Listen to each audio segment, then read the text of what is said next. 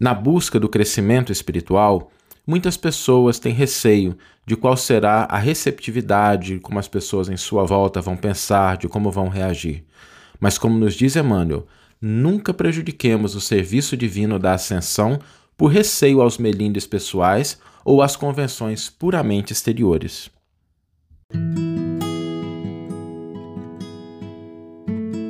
Você está ouvindo o podcast O Evangelho por Emmanuel, um podcast dedicado à interpretação e ao estudo da Boa Nova de Jesus através da contribuição do benfeitor Emmanuel.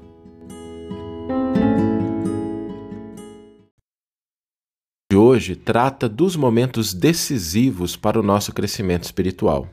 Há um versículo no Evangelho de Lucas que fala que aqueles que estiverem no telhado, naqueles dias, aqueles que estiverem no telhado, não voltem para pegar suas alfaias. Alfaias aqui são os utensílios domésticos, aquelas coisas que estão dentro de casa.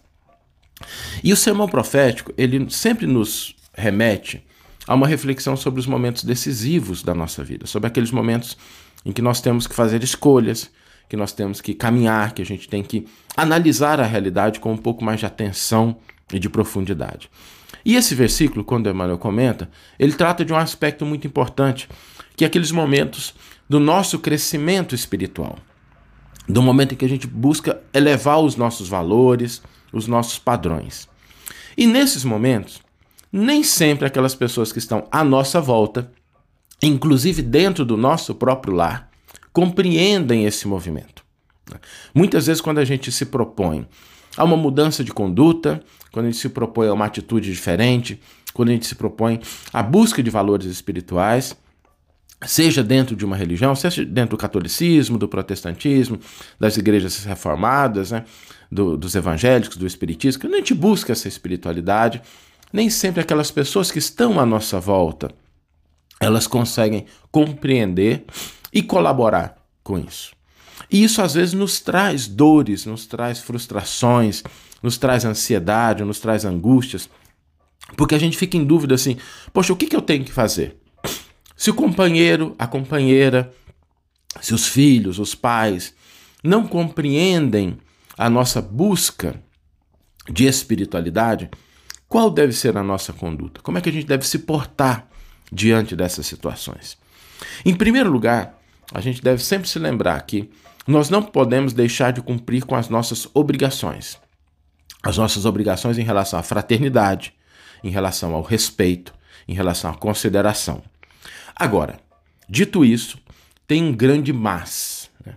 Mas nós devemos lembrar que a base de um lar é a base espiritual. Não são as coisas aparentes. A base é aquilo que nós trazemos dentro da alma. E quando nós estamos na busca do fortalecimento dessa base, as coisas acessórias, as coisas superficiais, não devem nos tolher na direção da busca desse crescimento espiritual.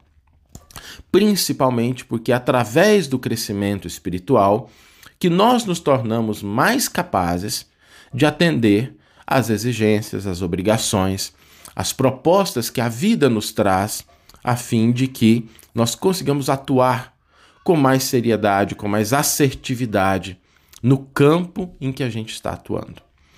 Então, nós nunca devemos substituir aquilo que representa o crescimento espiritual por aquilo que representam os melindres, aquilo que não é essencial, o superficial. Às vezes as pessoas não nos entendem. Às vezes as pessoas ficam melindradas porque queriam uma coisa e a gente está buscando outra.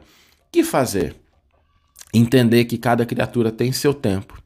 Não nos predispomos a conflitos desnecessários. Não se colocar na crítica. Não exigir do outro uma postura que às vezes ele não está preparado. Mas também não abrir mão da busca do nosso crescimento espiritual. Porque é através dele que nós vamos conseguir energias, discernimentos para cumprir com mais propriedade aquilo que a vida nos pede, aquilo que a vida nos convida a fazer. Então, aqui novamente, é muito mais uma questão de fundo do que de forma. É a gente colocar o essencial como prioridade em relação ao superficial. Ainda que não nos compreendam, ainda que lidem conosco com certos melindres, ainda que existam críticas, que a gente recolha isso como parte do nosso teste, da nossa prova, a gente não perca de vista a fraternidade, o amor e o respeito, mas a gente não deixe de buscar aquilo que vai alimentar aquilo que é o mais importante, que é o nosso crescimento espiritual. Porque fazendo luz dentro de nós, nós conseguiremos iluminar o caminho daqueles que estão junto conosco, que estão à nossa volta. Não é uma coisa simples, não é uma coisa difícil, mas é exatamente essa postura que o Cristo teve.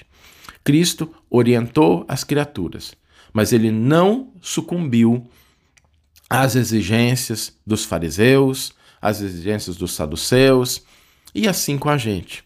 A gente deve respeitar as pessoas que estão à nossa volta, mas nós não devemos ceder aos caprichos, à infantilidade, à falta de compreensão dos outros. A gente já disse isso no passado, mas merece sempre lembrar. É importante estender a mão para quem está caído, mas não é justo que a gente caia junto com a pessoa. É fundamental oferecer forças, energias e bom ânimo a quem quer caminhar. Mas não devemos abandonar a nossa estrada para ficar parado junto com alguém que não se dispõe naquele momento. Naquele, e é importante dizer isso. Naquele momento, que às vezes é aquele momento só. Depois a pessoa acorda, dá uma apressadinha no passo, nos alcança. Mas que a gente não se desloque na direção daquilo que é a paralisia interna. A paralisia do coração, a paralisia do sentimento, sucumbir ao desânimo, ao desespero, ao pessimismo. A gente não deve ceder espaço a isso, porque quando a gente faz, ao invés de acender a luz do outro, nós estaremos apagando aquela que a gente está começando a acender dentro da gente. Então, o objetivo é acender luz, é desenvolver amor, desenvolver compreensão. E se a gente apaga essa chama dentro da gente, a gente simplesmente oferece ao mundo mais sombras, mais escuridão. Por isso, amar, ser fraterno, buscar respeito nas nossas atitudes, auxiliar o quanto for possível, mas não afoguemos com quem não se predispõe a nadar. Não vamos sucumbir a melindres e a superficialidades quando a gente está em busca de espiritualidade. Vamos ler agora a íntegra do versículo e do comentário que inspiraram a nossa reflexão de hoje. O versículo está em Lucas, capítulo 17, versículo 31, e é um versículo às vezes que parece que não tem nada a ver com o nosso dia a dia, né? É difícil entender a linguagem simbólica que está por trás disso. É esse tipo de estudo que a gente vai fazer semanalmente, tá? Aprofundar nessa proposta.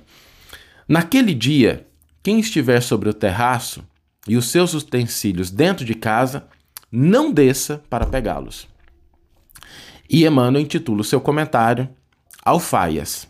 Alfaias são os utensílios, né? A linguagem, quando Emmanuel produziu, essa é uma palavra comum, não é tão comum hoje em dia, mas significa os utensílios dentro de casa. A palavra do mestre não deixa margem a hesitações. Naturalmente, todo aprendiz vive na organização que lhe é própria. Cada qual permanece em casa, isto é, na criação individual ou no campo de testemunho ao que o Senhor o conduziu. Geralmente, porém, jamais está sozinho. Reduzido ou extenso, há sempre um secto de afeições a acompanhá-lo. Muita vez, contudo, a companheira, o pai e o filho não conseguem mover-se além das zonas inferiores de compreensão. Quando o discípulo, pelos nobres esforços despendidos, se equilibra vitorioso na parte mais alta do entendimento. E aqui é bonito porque Emmanuel coloca aí o teto da casa, né? E a parte mais baixa da casa como diferentes níveis de entendimento. Chegados a semelhante situação, muitos trabalhadores aplicados experimentam dificuldades de vulto. não sabem separar as alfaias de adorno dos vasos essenciais, as frivolidades dos deveres justos e sofrem dolorosos abalos no coração.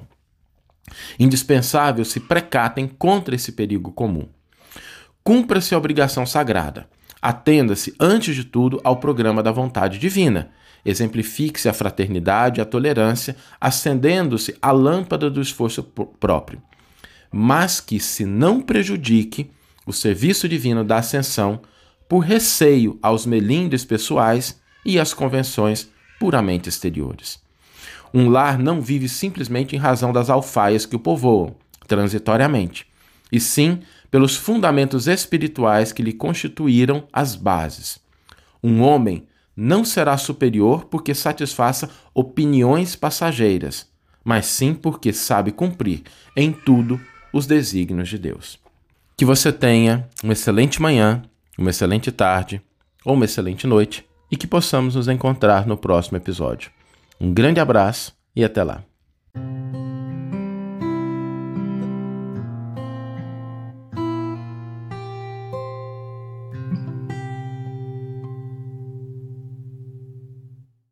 Enquanto estamos no mundo, na lide material, é preciso reconhecer que tudo que nos cerca nos convida ao desenvolvimento da luz interior. Por isso, aproveitemos para desenvolver luz enquanto estamos na caminhada terrena. Você está ouvindo o podcast O Evangelho por Emmanuel, um podcast dedicado à interpretação e ao estudo da Boa Nova de Jesus através da contribuição do benfeitor Emmanuel. Enquanto estamos no mundo, na lide material, é preciso reconhecer que tudo que nos cerca nos convida ao desenvolvimento da luz interior. Por isso, aproveitemos para desenvolver luz enquanto estamos na caminhada terrena.